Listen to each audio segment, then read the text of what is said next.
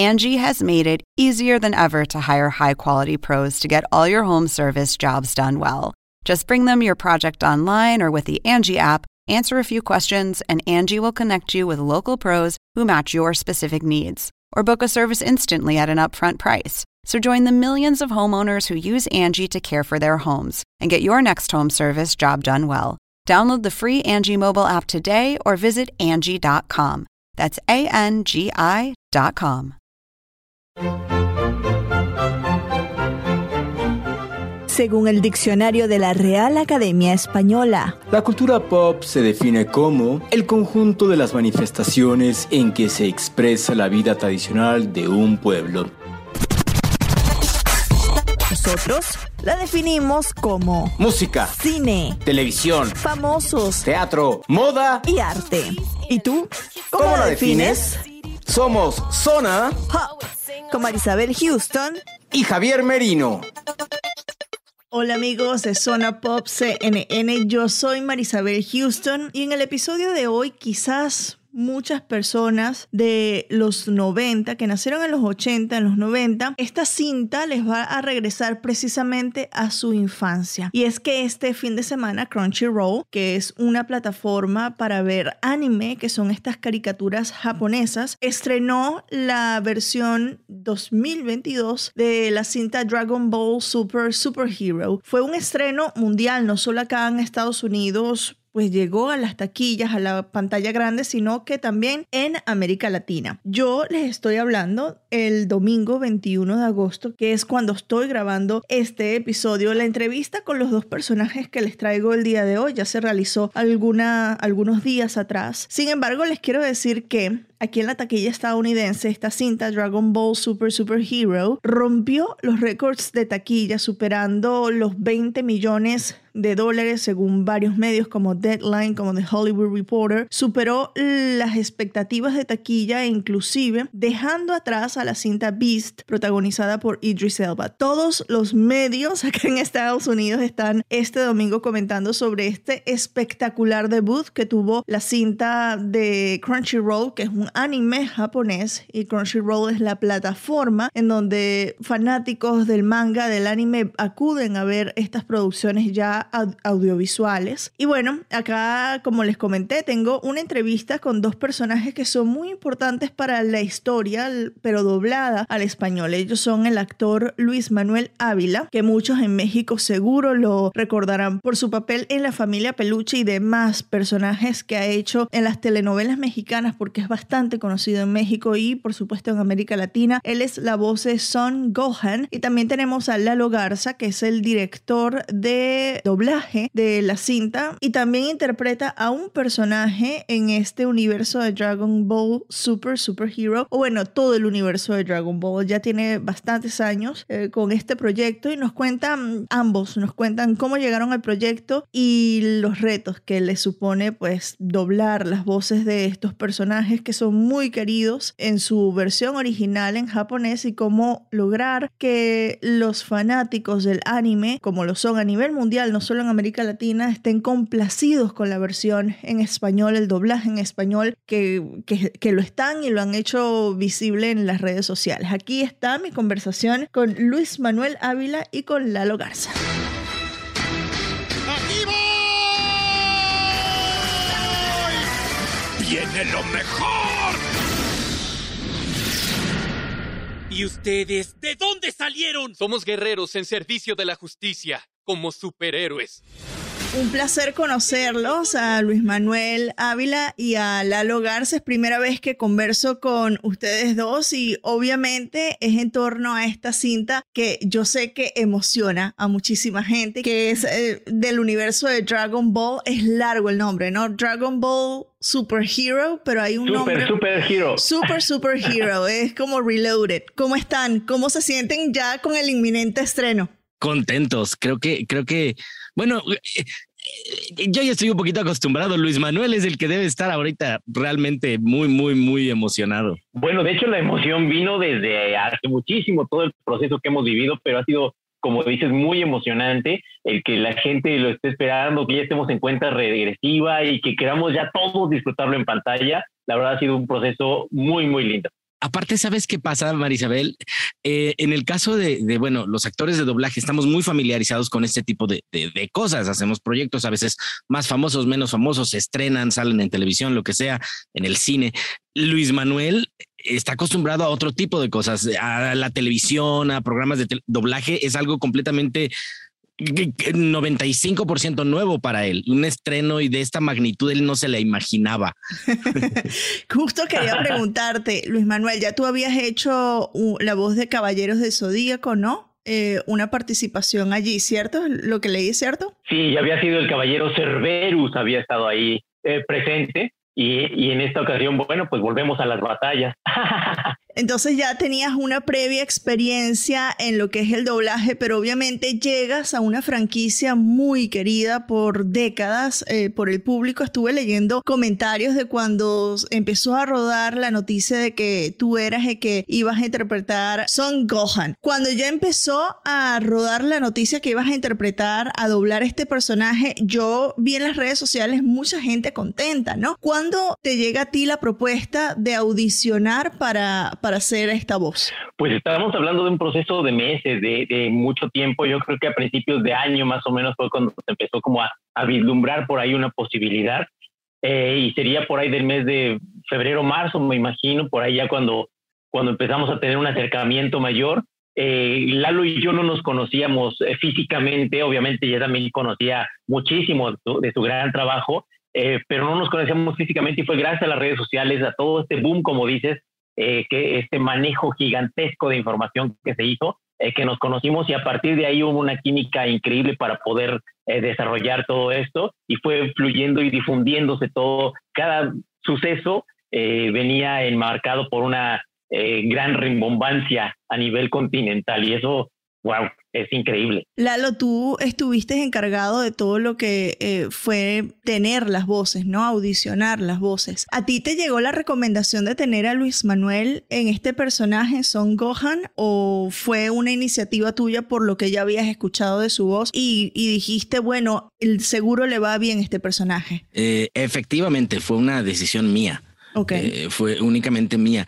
Obviamente siempre es, eh, eh, siempre hay ruido, siempre hay información que te llega de otros lados. En este caso, en, el mundo del anime en general, en el mundo de, las, caricaturas japonesas, los fans siempre están opinando, siempre están queriendo cosas, pero no porque lo quieran los fans, tienen razón. Eso es algo que hay que aclarar. No porque un fan lo pida, es correcto. Sin embargo, en el caso de Luis Manuel, tanto me sonaba la situación, el nombre y hablaban de, oye, mira, sería una buena opción, ¿por qué no él? Tanto me lo mencionaron que dije, a ver, vamos a ver. Y efectivamente me puse a ver, me puse a analizar un poquito de su trabajo, me puse a analizar un poco del timbre de su voz, el color de su voz, porque algo que yo no quería era un, era un imitador. ¿Por qué? Porque un imitador trabaja con la forma de un personaje, no con el fondo. No estoy diciendo que no haya imitadores que sean buenos actores pero es como decir un chef que aparte sea buen contador. O sea, no porque sea uno implica que sea el otro.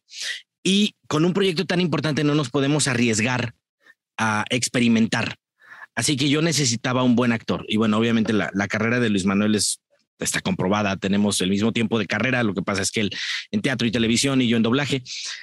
Y tanto, tanto oí de Luis Manuel que dije, ok, vamos a ver. Lo analicé, dije, creo que me puede funcionar vamos a hacer, vamos a platicar primero con él para saber si le interesa o no.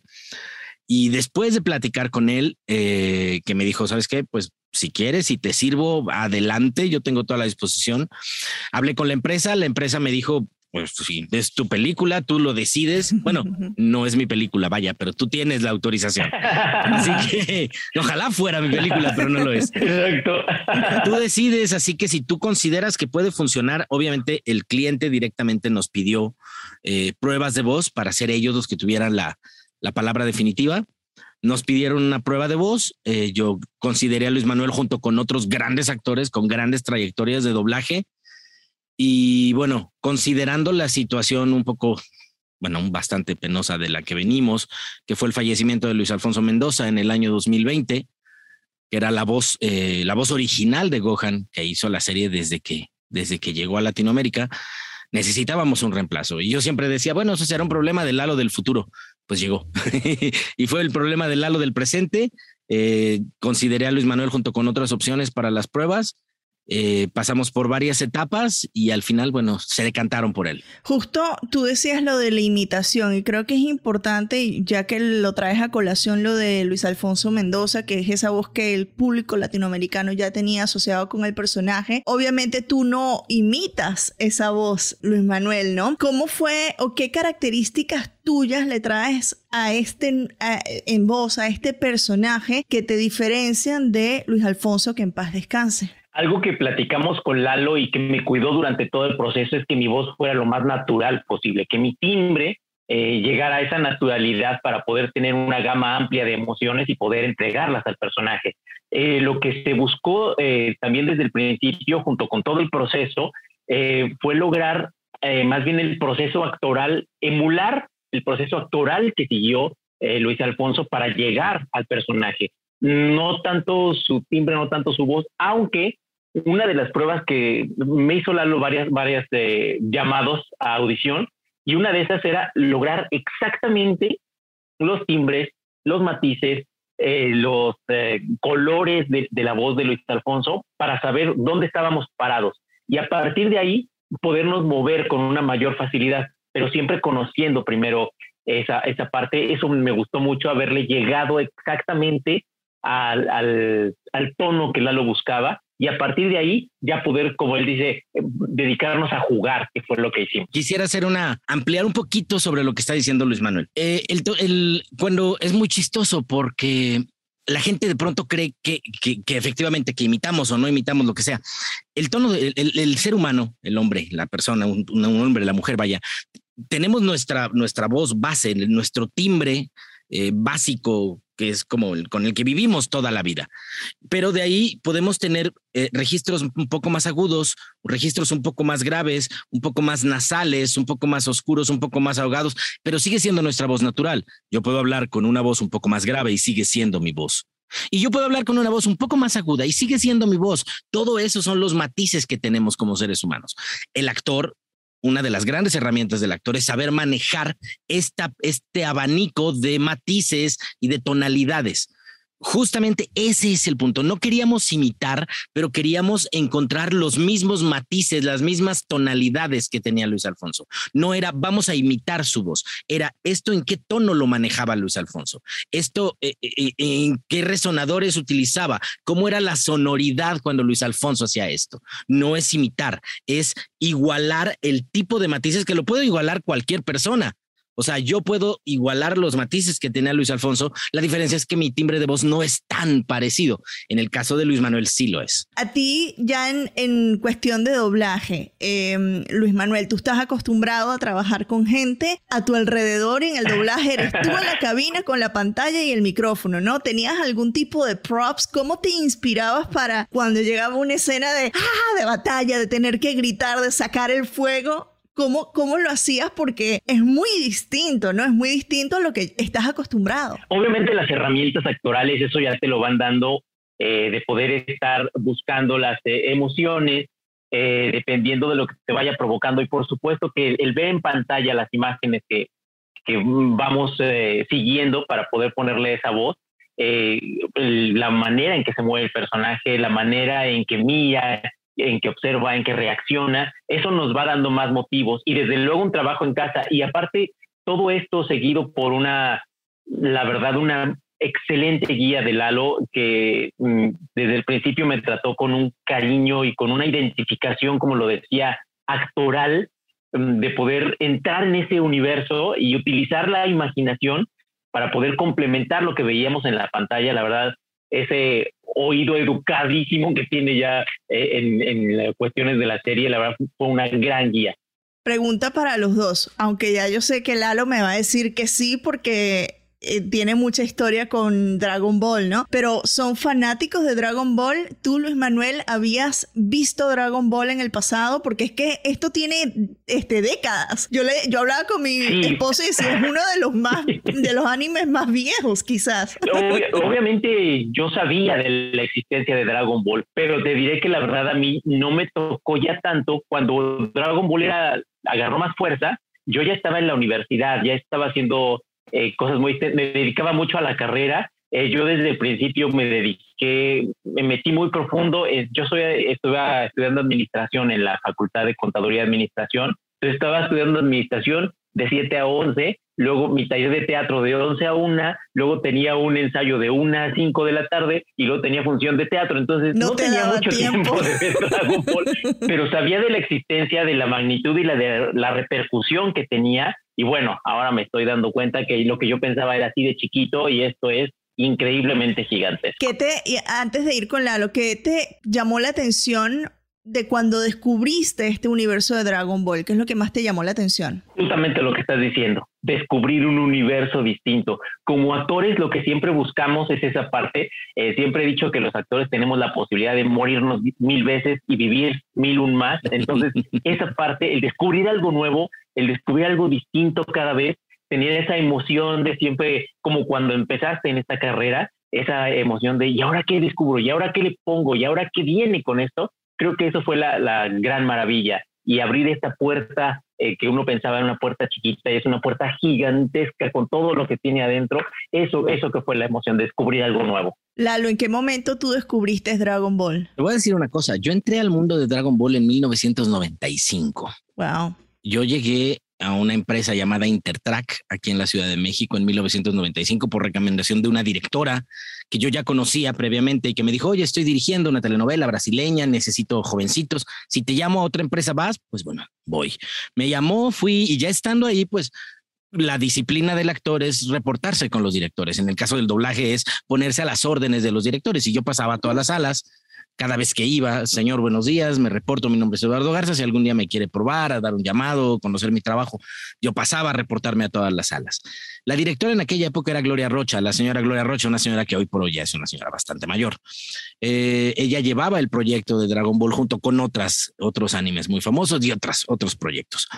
Yo debo confesar que, que yo entré al proyecto de Dragon Ball en 1995 por una prueba de voz, porque el personaje que yo interpreté, bueno, que interpretaba el mejor amigo de Goku, que es el protagonista, más o menos para ponerte en contexto, Goku es el que está donde está Luis Manuel, eh, al ladito el de traje anaranjado, el de los pelos parados. Sí, ese lo conozco. sí, es que es un meme. O sea. Él tiene dos hijos. Uno se llama Gohan, que es el que está al lado, que es el que hace Luis Manuel, y el otro se llama Goten, que es más chiquito. Bueno, Goku tiene un mejor amigo que se llama Krillin, que no sale en el póster y que es un chaparrito. el personaje que también doblas en esta Ese es el que yo doblo. Eh, Krillin crece porque Dragon Ball se divide eh, en tres etapas. La primera es Dragon Ball, que es cuando Goku es niño. La siguiente es Dragon Ball Z, cuando Goku crece. Y después hubo una cosa llamada Dragon Ball GT, que después dijeron que no era canon. Y ahora, bueno, después de Dragon Ball Z surge Dragon Ball Super, que es como la tercera parte. Cuando Krillin crece en Dragon Ball Z, el cliente pide pruebas de voz, me hacen una prueba de voz, la directora me vio, me dijo, a ver, tú ven acá, y ya que andaba por ahí, me hizo una prueba de voz, me quedé con el personaje y fue así que entré al, al mundo de, Dragon Ball en 95 a doblar pues la serie.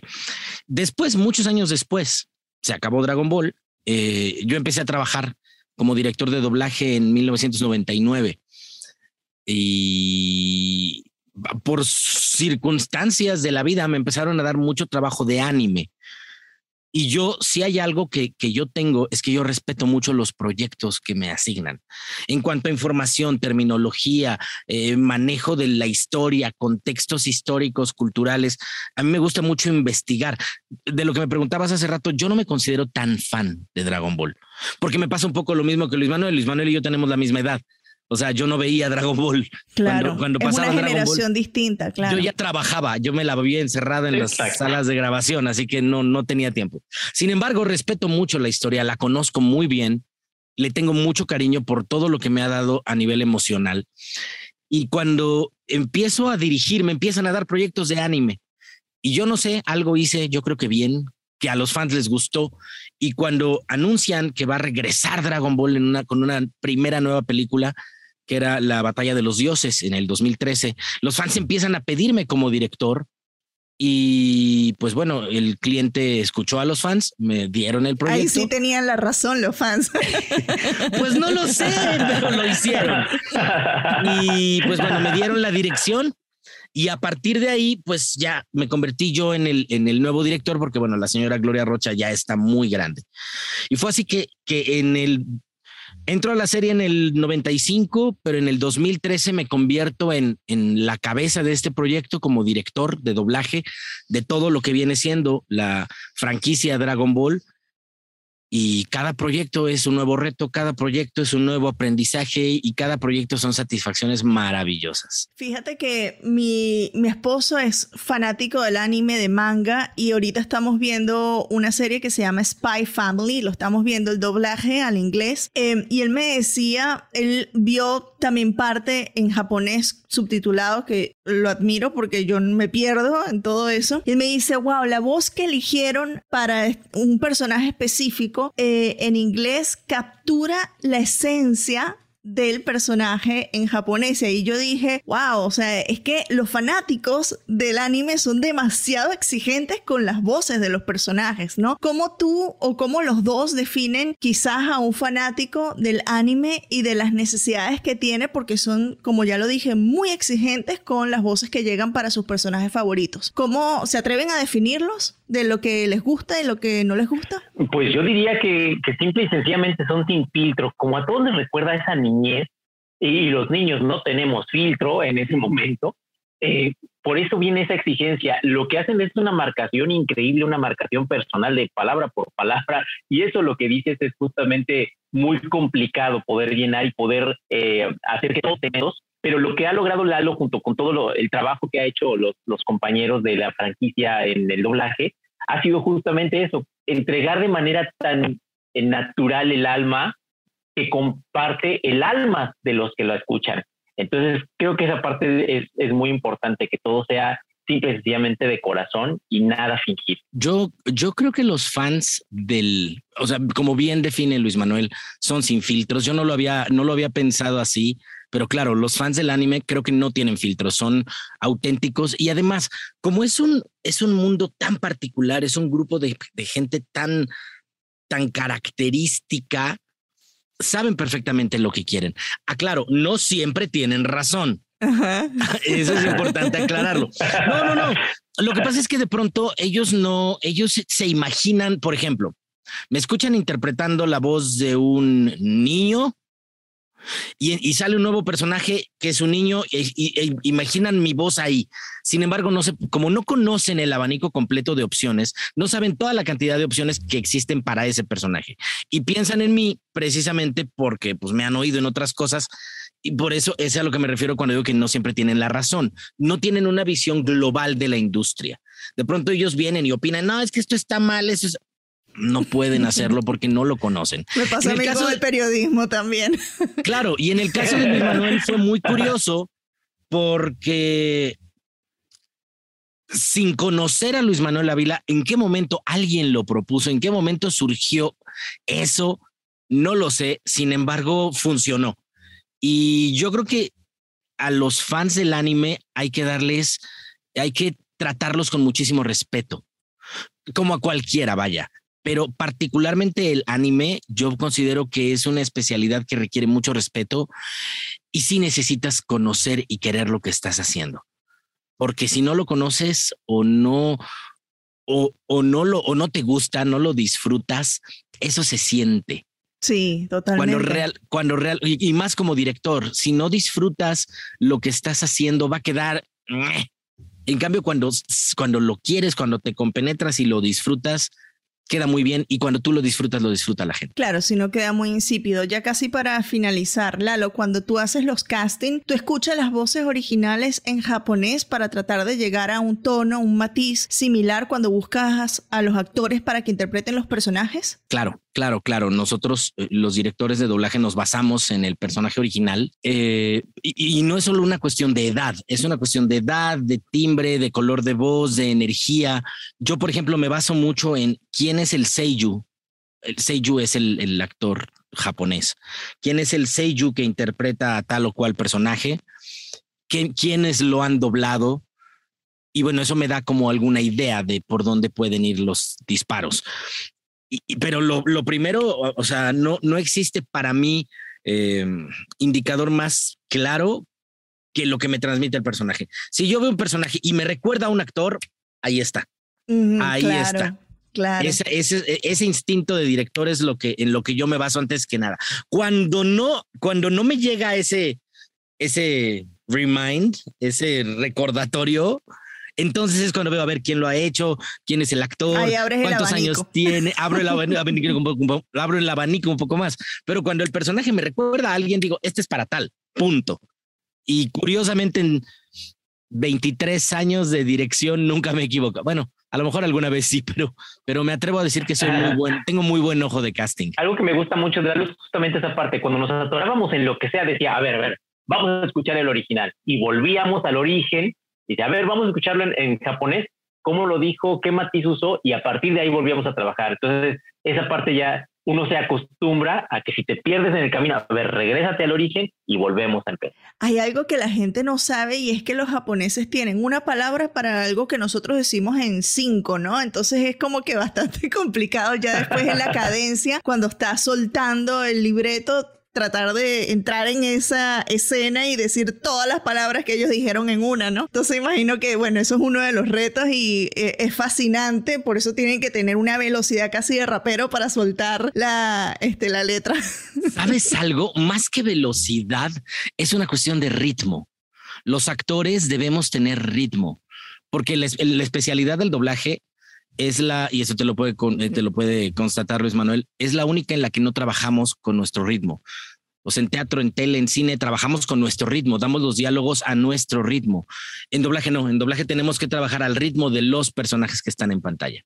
Así que más que velocidad es acostumbrarnos a que hay personajes que hablan rápido, hay personajes que hablan lento, hay personajes que se atropellan, hay personajes con una gran cadencia y el actor de doblaje debe manejar, debe ser especialista en ritmo para poder adecuarse a todo eso. Y bueno, eso aunado con un buen trabajo de traducción, pues podemos trabajar sin problema. No, la industria es fascinante. Para finalizar, sé que nos quedan cuatro minutos. ¿Ya vieron la cinta? Obviamente tú sí, Lalo, pero tú, eh, Luis Manuel, ¿ya la viste montada con todas las voces o no? No, eh, eh, eso nunca pasa, así por eso tenemos la emoción junto con todos los los fans, los seguidores y demás de poder verla completa, de verla terminada. Eh, no conozco incluso a todo el reparto completo. Nunca, como decía, siempre estábamos solitos en la cabina con Lalo y el ingeniero nada más. Entonces, esa ensamble ya perfecto que, que va a suceder a partir del 18, que lo veamos todos los latinos ya listo, esa emoción creo que la tenemos todos. Lalo, tú, tú la viste ya montada, aunque si tienes pues cada uno de los, de los personajes, porque estuviste dirigiendo, pero ¿ya la viste montada o no? Eh, tuve gran parte de, de, vi gran parte de la película, pero siempre el trabajo final es,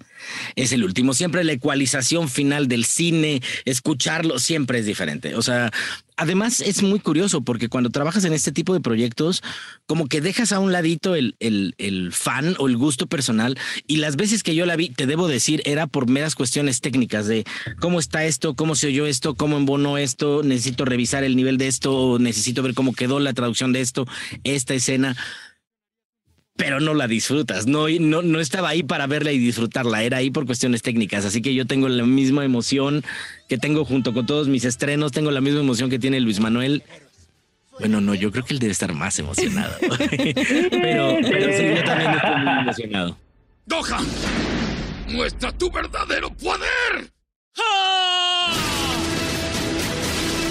¡Ah! ¡Yo te derrotaré!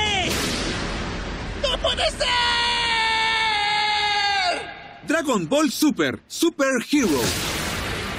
Pues ya saben, si quieren revivir su infancia, si es un niño niña de los 90, de los 80 y quieren revivir su infancia o apenas están conociendo este universo de Dragon Ball, acudan pues a los cines y revisen en cada uno de sus países hasta cuándo van a estar dando en cartelera Dragon Ball Super Super Hero. Recuerden, dos veces Super. Dragon Ball Super Super Hero. Muchísimas gracias a Crunchyroll, que fue la plataforma que nos dio acceso a Luis Manuel Ávila y a Lalo Garza y por supuesto a mis dos invitados. Qué conversación magnífica, maravillosa. Mil gracias y nos escuchamos en una próxima oportunidad. Bye bye.